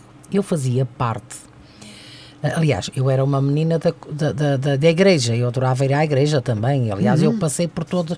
Eu passei desde ir à missa com os meus pais, ir à missa sozinha, uh, mesmo miúda, fiz a comunhão solene, fiz tudo aquilo a que tive direito e que a religião da altura, a religião católica. Católica, claro. Pois. Uh, uh, aliás, eu, eu, eu nasci católica, não é? Porque os claro. meus pais também eram conservadores exatamente, e tal. Exatamente. E fiz, levei meninos à, à, comunhão, isto tudo em Custóias. Fiz parte do coro, do coro da, da igreja. Um, eu, só, eu só não fiz o crisma porque o crisma já não me recorda porque quando foi feito o crisma lá, por exemplo, os meus filhos têm, quando foi feito, eh, eu não estava cá, eu não estava em Custóias, não, não pude fazer. Depois aquilo passou-se e nunca mais fiz. Depois houve uma mudança de padre, nós tínhamos lá um padre belíssimo, que era o padre branco, que hoje não é padre, infelizmente, mas eu quando vejo, também é professor, quando eu o vejo, ainda lhe chamo padre, e às vezes peço-lhe, oh doutor, desculpe, mas isto ficou. Uh, quando depois houve a mudança padre, que é atual, uh, eu já fiquei um bocado desligada da igreja. Depois também surgem os empregos, a gente não pode. Claro. Mas eu comecei a cantar em cima de um palco no centro de Custóias, que ainda existe, que era o Coreto como eu fazia, era, uh, achavam muita piada porque era pequenina, tinha seis anos, a caminho de sete. Uh, faziam uh, um, como é que chama aquilo, um leilão corriam pelos, eh, a casa dos lavradores para angariar fundos para a festa do ano, que era o Santiago padroeiro da, da freguesia de Custóias. Custóias e então o que é que eles fizeram? Como eu tinha muito jeito para essas coisas, eles puseram-me no palco a cantar e então eles davam de oferta aquilo que os lavradores metiam em caixas de sapatos, caixas de sapatos que era daqueles homens que iam vender às, nas feiras. Vendiam lá ao sim, sábado sim. e veio uma feira muito grande, na parte antiga. Então eu recordo-me, houve um concurso, tinha eu a caminho de sete, houve um concurso em que eu tirei o primeiro lugar. Nunca mais esqueço a canção. Aliás, isto ficou tudo gravado. É Ao Tempo Volta para Trás, que era do, do António Quer Mourão. cantar um bocadinho? Ai, agora já não. Já, sei lá. Ao tempo volta para trás, dá-me o tempo que eu perdi. Mais ou menos isto, pronto. Eh, já, já lá há muitos anos. Ai, mas o refrão mas, isso que... era um fa... mas isto era um fado, era um fado, fado canção. tem uma voz maravilhosa. Era um fado canção que um, não era muito habitual para ser cantado por meninas, mas era o que eu sabia. E fui cantar e ganhei o primeiro lugar. E então o que é que tive de presente, isto com sete anos? Um salpicão enorme, feito num lavrador, Sim. tinha chouriças, tinha nabos, tinha batatas, quer dizer, eu levava uma caixa de sapatos com. Levou um belo cabaz. Um belo cabaz para a casa que não fazia sentido para, nós, que éramos crianças, a gente se cá estava à espera de um brinquedo, mas o brinquedo não surgia, porque antigamente os brinquedos não é como hoje, que andam em casa aos pontapés. Antigamente. É verdade. É que eu ainda recordo do meu Natal. E, e não tenho vergonha de o dizer, que só descobri que o Pai Natal era o meu pai aos 9 anos de idade. Ah. Eu, nós queríamos hoje. Eles esconderam bem. Eh, eles esconderam e, e toda a gente escondeu. E Só que havia escondeu. uma que era mais velha que nós, costumava a brincar connosco. Que eu toda. Nós metíamos, o, sou do tempo em que se metia o sapatinho sim, na, sim. no, em cima do fogão, e eu, eu, que eu tenho um irmão, e, e, no dia seguinte nós estávamos sempre ansiosinhos, chegasse amanhã, para irmos a correr lá, tínhamos um brinquedo, não era ou era uma panelinha ou era uma, sim, uma sim. coisinha uma coisinha de que nós pudéssemos brincar e que não nos, nos magoassem nos magoássemos e então essa foi a maior desilusão de, uma das maiores desilusões foi aos 9 anos de idade saber que, o, meu, o, Pai Natal era o meu pai. E a partir daí é que o meu pai. Então nunca mais. Quando eu cheguei a casa a chorar e disse ao, ao meu pai: pai, então tu não é, então tu és tu o pai Natal, mentiste-nos, não sei o quê, aquelas coisas, e então o meu pai acabaram-se com os brinquedos. Onde é que nós tínhamos brinquedos? Nas festas do Senhor de Matozinhos, o meu irmão tinha a pomba, era uma pomba que ao andar de madeira, sim. que ao andar sim, ela sim, esvoaçava, e eu, eu arranjava para mim era um boneco, percebe? Mas quer dizer, foi uma desilusão muito grande. É por isso que nós ainda, quando eu às vezes digo para o meu neto, eu tenho um neto com 3 anos, fez há dias 3 anos, e, um, e quando eu às vezes estou a falar com a minha filha assim, então e como é que vai ser, quem vai ser o Pai Natal? Oh mãe, tem cuidado, porque o, o, o Francisco dá conta daquilo que tu dizes e depois e eu quero incutir nele, que é o Pai Natal, que nós temos um fato, quando for à altura, um de nós veste um fato para que ele pense que ainda é. Sim. Querem iludi-lo, como nós também fomos, como Fomos, eu, os meus claro, filhos claro. também foram, não é? Até à altura em que também descobriram, pronto. E, um, e com isto eu, entretanto, acho que me perdi que estávamos a falar sobre o fado, não foi? Sim, como é que isso surgiu? E então foi aí como, se, como foi assim. E então, quando se dá um, não sei se se recorda do tremor de terra, o sismo nos Açores. O país moveu-se em solidariedade para o povo açoriano. Entre muitas coisas, chamada pirâmide, entre muitas coisas, fez-se espetáculos. E então houve um espetáculo muito grande aqui na, no antigo, na antiga sede do Rancho Folclórico, que hoje é outra coisa qualquer, é uma empresa de areias e não sei o quê fez lá um, um, espetáculo. E a igreja, através da igreja, na altura do Padre Branco, foi lá dizer que havia uma menina, uma miúda, miúda que nessa altura já não era menina, era menina sim, mas pronto, já tinha os meus talvez 15 anos, não faço, já não me recordo muito bem, que cantavam muito bem o fado. E então, pelas mãos do Francisco Seabra, e do já falecido Rafael Carvalho, Francisco era guitarra e o, e o Rafael era viola, viola. era de Lessa da Palmeira, Sim. O- Isto foi uma, uma sexta-feira e o que é que eles me pedi- pediram? Vai lá pedir aos teus pais que amanhã para ires eh, cantar connosco a Viana do Castelo. Eu só tinha três fados para cantar. Era o Amar Amar, era o Amar... Eu já, eu já não me recordo dessa coisa. Eu, só tinha, eu, eu lembro-me que só tinha três fados. E eu disse, mas eu só tenho três fados para cantar. De cor. Não há problema que não precisamos mais de dois. Tu vais, vais ser apresentada. Era nas chamadas arcadas, que aquilo era uma igreja, era a antiga cela dos cavalos, mas que se transformou numa casa de fado. E então fui pedir à minha mãe, e a minha mãe era mais acessível nestas coisas, e conhecia, aliás, a minha mãe conhecia muito bem a mulher do Chico, e sabia com quem é que eu ia para Viana, que eu era jovem. Eu estava a dizer 15 anos, minto, eu tinha 18 anos nessa altura. Porque Já dizer, era uma mulher. já era uma mulher. Dizer ao meu pai eh, era mais complicado, e sabe que o rótulo do fado no antigamente era um bocado complicado, não é? Era um bocado é verdade, complicado. é Pronto. Mas eu Hoje tive sempre, muito valor, mas... é, mas eu tive sempre muita proteção. Quem ia comigo protegia-me. E eu era. Isto é verdade, eu era uma inocente. Eu, com 18 anos de idade, eu era uma inocência em pessoa. É. Eu só tinha era. Eu só via o trabalho. Porque eu, com 18 anos, para mim era tudo. Qualquer coisa que me pudessem dizer, para mim aquilo era, achava aquilo tudo Nem normal. em Nem namorar, pe- com essa não, idade? com essa idade não, com 18 anos não. Eu conheci o meu marido, conheci, aliás, Estamos aqui a fazer, a perturbar isto tudo. Eu, eu, eu conheci o meu marido, a primeira, a primeira vez tinha 18 a caminho de 19. Meu marido. Por isso eu devia ter uns 17 anos quando cantei para, para, essa, para esse, Muito bem. mais ou menos isso. Eu, aliás, tenho aqui as minhas cábulas, mas também se tiver a olhar também me perco. O que é que acontece? Lá fui para, tenho 20 lá, lá fui para, para Viana do Castelo e qual a minha surpresa? Chego ao fim da noite e o dono da casa, que era um, que era um senhor e uma senhora, eh, pediram para que eu voltasse, que o Rafael e que voltasse na outra semana e fizeram-me um cachê. Eu comecei, prime- quando eu fui cantar a primeira vez, não ganhei, que eu fui só numa, aquela despreza. Mas comecei aí a cantar e tive lá meses e meses, fazia as férias Com cachê. com um cachê. Claro que eu já na altura achava que aquele era muito dinheiro e era. Hoje em dia não, não tem nada a ver. Eu já ganhava, eh, por isso, eh, 20 contos, já ganhava 20 contos na altura, que agora Muito dinheiro. Era muito dinheiro, que agora aquilo, eh, 20, euro, 20 euros, eh, 20 euros dão. Não podemos Bom, comparar. eh, Mas pronto, é mais ou menos.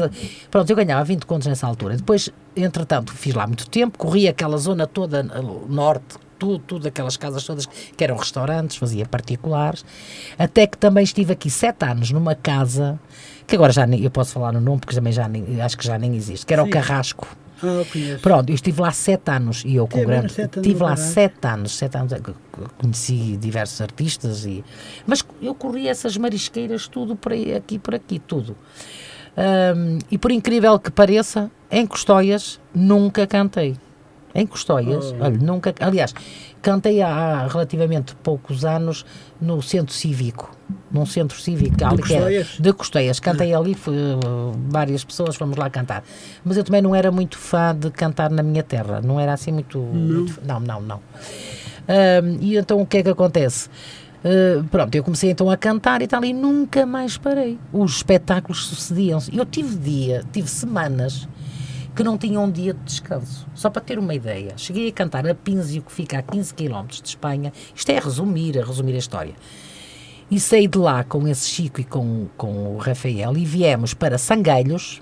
Imagine só o que isto é. Fomos lá cantar. cheio- Era do tempo em que as pessoas podiam andar às três da manhã na rua, que não havia assalto, não havia nada. Havia os lavradores a irem para as colheitas logo de manhã cedo e não sei o quê. Sim, sim. E então nós saímos lá e fomos, pa- para ter uma ideia, Sangalhos. Abrimos o que tínhamos a fazer, foi na hora do, do almoço, cantámos e viemos inaugurar uma confeitaria na rua Nossa Senhora de Fátima. E dali, e dali, saímos dali e fomos para o Batô, que eu não sei se ainda existe que eu não sei se ainda existe. Fomos para ali para o Batô a cantar. Quer dizer, no mesmo dia, ah, ir a Pínzio não era o mesmo cachê. Nem ir a Sangueiros era o mesmo cachê. Pois. Percebe? Quer dizer, e depois havia. Mas não tinha agente nenhum. Não tinha, não, não, não. Eu fui sempre. eram feitos era para mim, consigo. era. E- Mas eu nunca pedi, eu tive uma sorte muito grande. Eu, eu acho que em toda a minha vida de espetáculos pedi duas vezes. Hum. Pedi. E porquê? Então davam o que queriam. Não, eh, não, não, não era isso. Já, já estava estipulado que era, uh, imagina, uma noite de 50 euros. Imagina, uma noite, mas era, porque antigamente o fado era até às 4 da manhã. Pois. Agora já não, agora nos restaurantes e tudo, muito. A gente pode ficar na galhofa, mas normalmente a uma hora, duas da manhã. Imagina, 50 euros. Eu já não faço trabalhos por esse preço, mas de qualquer Pois, maneira. pois. Pronto, mas nessa altura, aquilo já era. eh, 20 euros era. Aqui era o que nos pagavam, percebe? Uhum. E, e o, o guitarrista na altura ganhava menos que nós, mas depois começaram a ganhar mais do que nós. Pois. E eu já nessa altura, eu tinha. eh, quando eu não me interessava ao serviço, isto acontece com toda a gente, a gente tem uma forma de levantar ao cachê, não é? Porque há coisas que nem vale a pena. Imagina, dar-me 20 euros para ir daqui para, para Coimbra. Nem pensar, não vale a pena, pronto. Mas eu ganhei muito dinheiro com o fado. Estou-lhes muito grata. Depois gravei dois trabalhos, dois CDs, que sempre que eu ia para um espetáculo, o CD, eu, os que eu levasse, eram todos vendidos. Vendia tudo. É por isso que eu lhe digo, neste momento tenho este CD em casa, porque mesmo hoje eu tirar uma, edi- pedir uma repetição, eu, se eu estiver numa coisa de fados, ela vai toda, percebe? E, e tem uma coisa muito boa, é que eu mesmo estando a trabalhar, eu nunca prejudiquei o meu trabalho, nem num segundo, pelo facto de cantar fado. Porque, imagino, eu saía, eu tinha um horário, imaginemos ser à meia-noite, e eu tinha um espetáculo em Esposente que ia fechá-lo às duas da manhã. O meu marido estava à minha espera na RTP e eu ia pelo caminho a despir-me e a vestir-me, percebe, para a autostrada fora. Chegava lá, na, era, era o meu marido que andava sempre. Chegava lá naquela horinha, descontraída, não é? Também Porque- foi um santo. é? também foi, foi. Foi- se- e- sempre, sempre, sempre. Foi sempre, não só pelos filhos, que ele muitas das vezes fez de pai e mãe, porque está a imaginar eu ir de manhã a trabalhar cedo, Pois. e ele tinha que fazer. Tinha que fazer o jantar quando eu estava à noite, fazia o jantar e, e- para os dois, Sim, e porque eu, entretanto, eu lá me orientava no meu emprego, depois lavá-los e enfiá-los, isto enquanto eles, são, enquanto eles não se faziam isso autonomamente. vida, é? Ah, e faziam isso. Por isso, ele também foi, eh, é o que eu digo, fez de pai e de mãe nos dias em que eu estive fora, isso tudo, quando eu ia para a Madeira, quando eu ia trabalhar para aqui e para acolá, não é? E ele tinha que fazer, porque nós nunca tivemos ajuda de ninguém, percebe? Mas os filhos têm que crescer e têm que crescer num ambiente saudável, não é? Muito bem. Eh, Dona Angelina, vamos avançar? Vamos, com Temos. certeza. Vamos lá. Eh, 20 minutos. 20 É. minutos. Esteja à vontade, esteja à vontade. Ahm, e depois aceleremos um bocadinho nas, Sim, sim. nas, É, nas respostas, sim, está bem? Então, eh, sabemos que nasceu com a paixão do fado. O que representa o fado para si? Olha, para mim o fado é um estado de alma. Onde nós, se tivermos com qualquer dor, dor, eh, ao cantar, nós conseguimos hum, esbater, nós conseguimos eh, olhar a vida de outra forma. Nós até podemos, o fado tanto dá para chorar como dá para rir. Eh, o importante é o poema, o que lá está dentro, o conteúdo. É por isso que eu não sou capaz de cantar todo o tipo de fados. Eu posso cantar um fado mais aligerado, como um cheira bem cheira a Lisboa, ou outra coisa qualquer, sim. mas eu gosto do fado fado, o fado tradicional, aquele que nos, que nos aquece a alma e que nos ajuda muitas das vezes a deitar cá para fora aquilo que nós sentimos que não somos capazes de dizer a quem está à nossa frente. É por isso que eu digo que isto é um estado de alma. E ser fadista, nós costumamos na gíria dizer, ser fadista não é só quem canta, mas também quem sabe ouvir o fado. Porque há pessoas que sabem ouvir o fado que sentem aquilo que o fadista lhes está a transmitir, não sabendo o que é que vai dentro do coração dessa pessoa, do sentimento que essa pessoa tem nesse momento. É por isso que eu acho que o fado, o fado a mim, compensou-me muitas vezes. Ah, eu sempre, sempre tive, ah, por exemplo, imagine, eu sempre, eu há uma fadista com quem eu me identifico bastante, há outra que muito menos, há outras, outras que menos, mas não deixo de ouvir os fados, não é? Mas eu como tenho uma voz grave, eu entreguei-me de cor- corpo e alma a esse tipo de a essa fadista, que é a Cidália Moreira Ah, é a cidade. que é, eh, dizem que é a cigana do fado, por acaso ela acho que nem é cigana, Ah, é, mas de qualquer forma foi essa mulher que me acompanhou toda a vida. Eu cantei tudo o que era dela, tudo. Ainda hoje, por exemplo, o- o- tudo que ela cantava, o que ela tinha gravado. Eu hoje tenho aqui este trabalho, tem 11 temas inéditos feitos para mim, mas a gente vai para o fado, para o espetáculo, e as pessoas esperam, ai, eu canto-me o fado errado, ai, canto-me o fado não sei o quê. Por exemplo, há um fado lindíssimo, que é o cheiro de minha mãe, eu nunca fui capaz de cantar esse fado. Não. Porque os poemas, Porque o fado em si, não, o fado tem que me dizer algo. É quase como, por exemplo, Amália é uma referência enorme. Pronto. É, exatamente. E eu também canto um ou outro fado da, da Amália. Mas, por exemplo, a Dona Amália, eu não me identifico tanto com o género de fado da Dona Amália, mas respeito perfeitamente e tenho um ou outro fado que eu também canto. Mas muitas vezes, ai, canto-me este não sei o quê. Eu, eu detesto discos pedidos, percebe? Não, eh, eu, quando vou para um espetáculo, tenho o meu repertório Claro. e vou cantar aquilo que eu entendo que devo cantar. Porque, são- Claro, claro. porque agora é assim, estas eh, miúdas novas, que há muita gente de fado. No meu tempo havíamos, éramos poucas. Essas miúdas do fado que vêm agora, que, que estão a surgir, hum, é tudo amalianas, é tudo. Tudo canta Amália, tudo canta Amália. Quer dizer, eu penso que quem está numa casa, num restaurante, que paga forte e feio, paga forte e feio, não é barato, hum, para comer e para estar, para ver, claro que o espetáculo também está a ser pago, o artista está a ser pago. Claro. Mas quer dizer, eh, também chega uma, uma altura, acho eu, porque eu também não sou, eu não era só fadista, eu também era ouvinte. Eu quando queria pegava no, no meu marido, nos meus filhos, porque havia o chamado Fado Vadio, e nós íamos até a um restaurante, que era de tarde, porque não E podíamos. até cantava a capela. E não é? cantava, pois é, não, mas normalmente o Fado Vadio tem lá o guitarra e Tem tem, o viola. guitarra. Mas se fosse preciso cantar à capela também cantava, não tinha problema nenhum, porque eu tenho uma boa voz, Tem modéstia boa à parte, Sim, sim. mas eu Esse consigo. bocadinho já deu para perceber. é, eu consigo tirar partido da minha voz, até porque é muito importante para um fadista. Imagine quantas vezes eu não estava constipada, estava afónica. O que é que eu fazia? Eu nem vou dizer o que é que bebia, são as pessoas que não me caem em cima, mas a minha era o whisky, era o que me dava cá, o que me punha a garganta, era um bocadinho só, Sim, era sim. para descolar as cordas vocais, porque eu era fumador ainda por cima. O que é que acontece? Hum, eh, acontecia isso e eu chegava ali, nós temos que saber tirar partido a voz daqui de cima ou ir buscar lá o diafragma. Porque Pois se- que era preciso. que era preciso claro que senão a gente não diafragma. conseguia. Quantas vizinhas eu, eu, eu só me tinha vontade, era eu não vou porque eu não estou em condições, mas eu tinha um compromisso com a casa. Pois. Tinha já os clientes, as senhoras, os senhores que lá estavam, os filhos, para me ouvir. Por exemplo, aqui no Luso Brasileiro, em Lessa da Palmeira, que eu também cantei anos e anos e anos daquela casa. Era um prazer, um gosto enorme quando vinham as pessoas a sair diziam boa voz, muito obrigada, Dona Ângela, nós adoramos. Ou então estar a cantar, olha, canta-me aquele fado, Oh, percebe? Isso enche-nos o coração de alegria. É sinal de que nós demos aos outros, não é? Exatamente, transmitimos aos outros aquilo que nós também gostaríamos que nos transmitisse a nós, percebe? Muito bem. E é isso. bem, nós temos ainda eh, 10 minutos. Sim, esteja à vontade.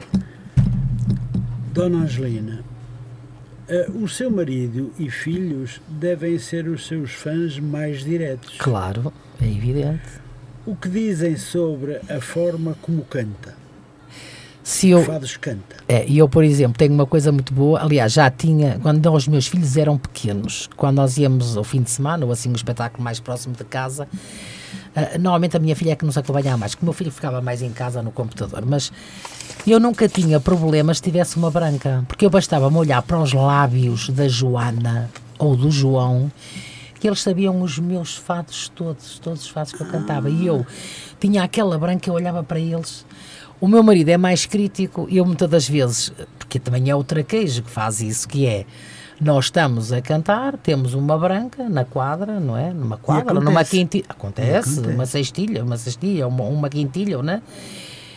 E eu já nem olhava para o meu marido, porque o meu marido já me estava a tentar dizer as coisas, porque já, aí já não tinha os filhos, não é?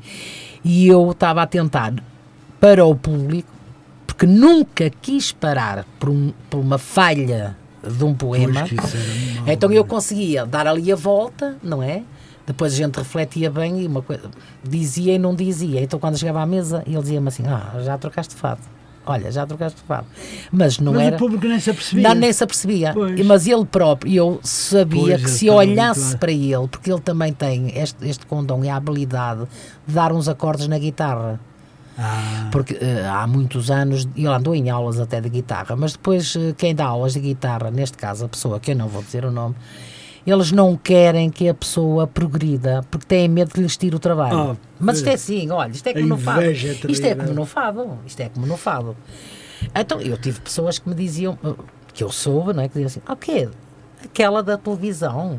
Eu não tenho trabalho, ela tem trabalho, me dê trabalho a ela. Mas as pessoas não iam por aí. E o meu marido, entretanto, ainda todos os dias pega na guitarra, traqueja lá um bocado e tal, e quando eu quero tirar um tom, eu pego, vou lá para a sala, não é? E, e eu quero este fado. Mas, é. mas claro que depois os tons com uma guitarra que está afinada como deve ser, há sempre uma pequena e os diferença. poemas, quem os faz? O- Os poemas, tenho, tive dive- diversos, desde do Zé Guimarães, Ah, desde o Zé Guimarães, Uhum. tenho do José Fernandes Castro, também é, isto é- são inéditos. Tenho o Chove da Cidade, também o José Fernandes Castro, tenho quem mais, quem mais? Torre da Guia, que também é um grande poeta da cidade do Porto, que é o, o Jardim do Coração. Ahm, mas este, este Jardim do Coração foi feito para, o- para o- como é que eles, era o Nuno da Guiar, de Lisboa, e ele adaptou, quando eu estava em estúdio, para ser um poema para, e como ele é o autor, Pois. e ele transformou para mim. Depois tenho o Joyce Piedade, também é um, um, um grande eh, poeta aqui do- da cidade do Porto, é tudo do, do Porto. E tenho o Zé Guimarães, aqui há alguns, eh, e depois tenho, é, são 11 fados que eu tenho, pronto, 11 fados. Eh, mas que está muito bom, está muito bem conseguido este, este, este trabalho. Muito bem, Dona Ermelinda. Vamos agora para respostas rápidas. está bem? Rápido, sim, sim, do- O fado é património mundial. Os estrangeiros, quando ouvem fado, adoram. É nosso. Concorda? Concordo, sim, até porque o, o, o estrangeiro, uma grande parte deles, não conhece o fado pela melodia. Eles não conhecem a letra, Pois. não conhecem, não sabem, mas aquilo que nós transmitimos ao, ao, ao estrangeiro, neste caso francês, inglês, ou até mesmo chinês, aliás, Sim, sim. até que agora já há pessoas, há uma ucraniana a cantar o fado. Ver? Há brasileiros, há eh, chineses, há aí muitas pessoas a cantar. Claro que eh, eh, é um bocado diferente, mas de qualquer forma não deixam de transmitir o sentimento, o o sentimento fado é delas. bem o património mundial. É bem não o património mundial, sim, senhor. Muito bem. Cantar o fado é necessário um certo espírito fadista. Uma forma diferente de estar. Concorda? Concordo e vou-lhe dizer porquê. Ao contrário de que o se está a usar eh, há uns anos esta parte, escolas de fado, isto é um dom que nasce com a pessoa. Não tem nada, não adianta. Eu outro dia estive a ver na televisão umas criancinhas pequeninas, 7, 8 anos, a, a- incutir-lhe o fado. Isto é Sim. quase como e eu ir aprender para uma escola canto e vou cantar o fado a seguir. Nunca será fado. Porque a pessoa que vai para a escola de canto vai aprender a colocação de voz de uma forma de que aquela que já, já traz o fado na alma, não é? É totalmente diferente. Por isso, eles podem correr seca e meca, eles vão para as escolas aprender o fado, mas eles não vão, eles vão, eles vão, vão incutir, co- olha, como aprender a falar francês, mas que não tem nada a ver. O fado nasce connosco, só canta fado quem efetivamente é do fado. É quase uma língua materna. não É isso mesmo, é isso, é verdade, sim, sim. Ahm, Dona Ermelinda, Amália Rodrigues foi a melhor fadista de todos os tempos. Ela dizia: Cantarei até que a voz me doa. É uma referência para si? É uma referência e vou fazer aqui para, para enriquecer também. que ir rápido. Mas, rápido. Para enriquecer também, ah, ah, ah, para ficar a saber aquilo que é o fado. Até que a voz me doa foi um fado celebrizado pela Maria da Fé. Maria da Fé, ah, por isso o marido dela que é o. Ai, esqueci o meu nome. O Luís Gordo, de quem nós somos amigos, é que fez essa canção para ela, que é Cantarei até que a voz me doa. A Amália é uma referência que, aliás, como já lhe disse há bocado, é uma referência. Canto fados da, da Dona Amália, é, faz falta, e se ela estivesse cá, com certeza que o fado não, não seria acompanhado de.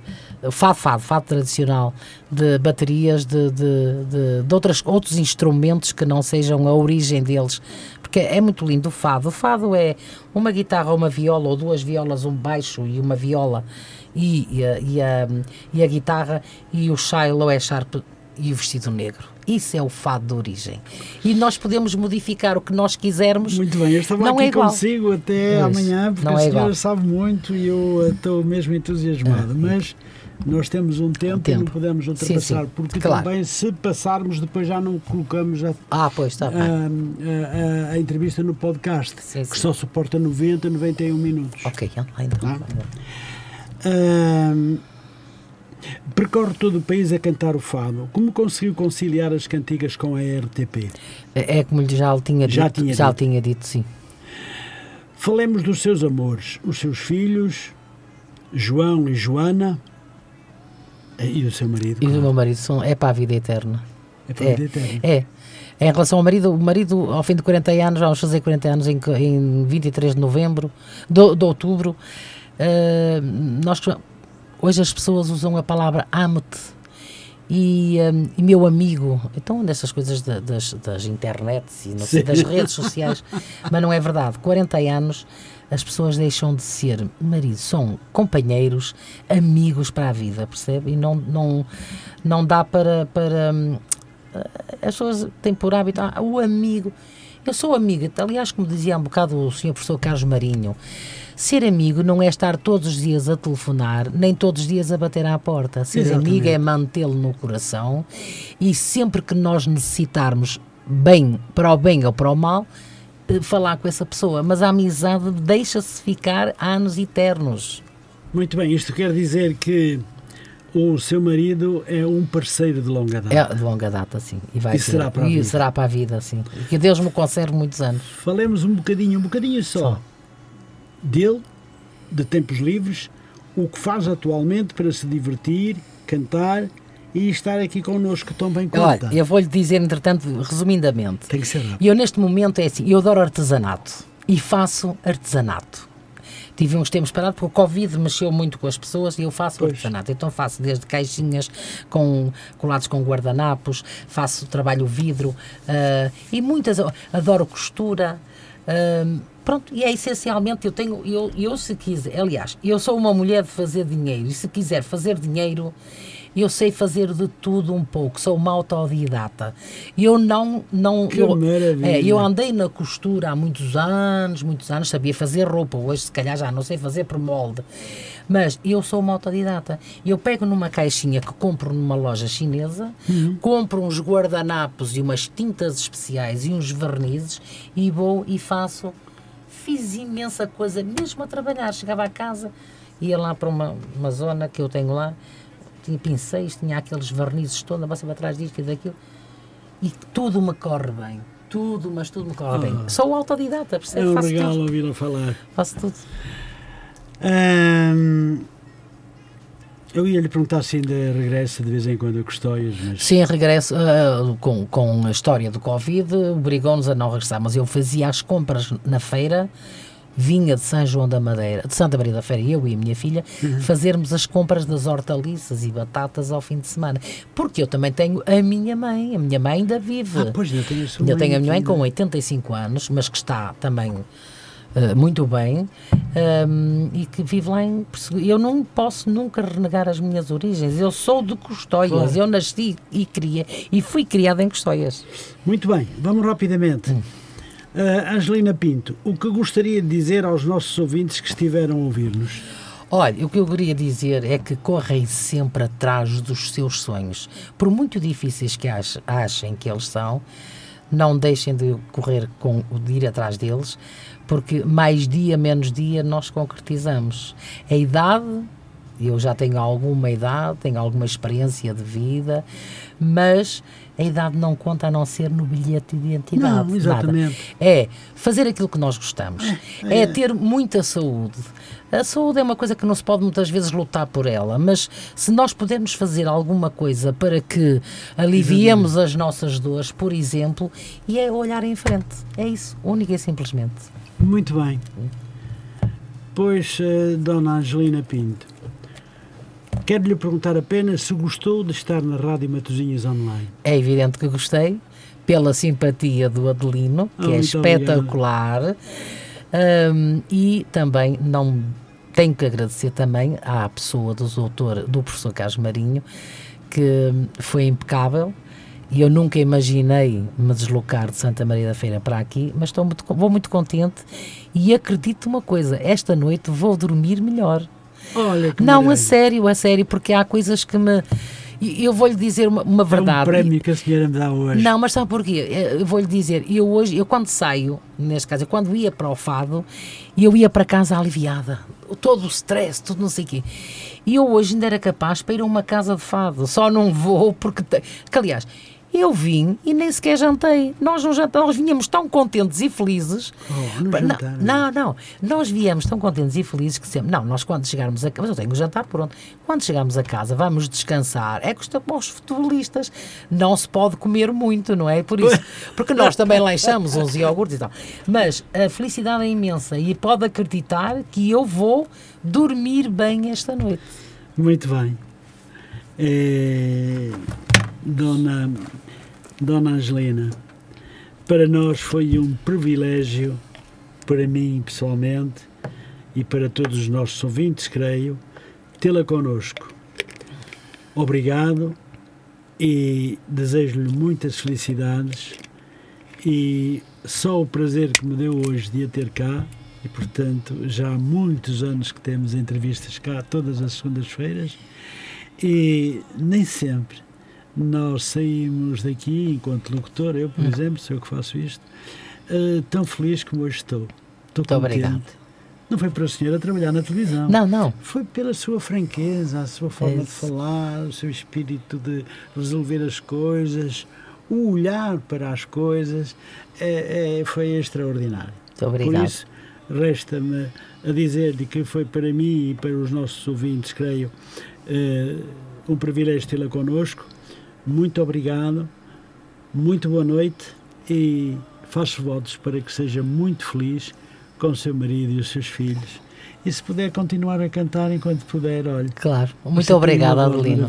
Também Muito- vou maravilhada muito e obrigado ao público que também me esteve a ouvir. Muito obrigada. Muito bem.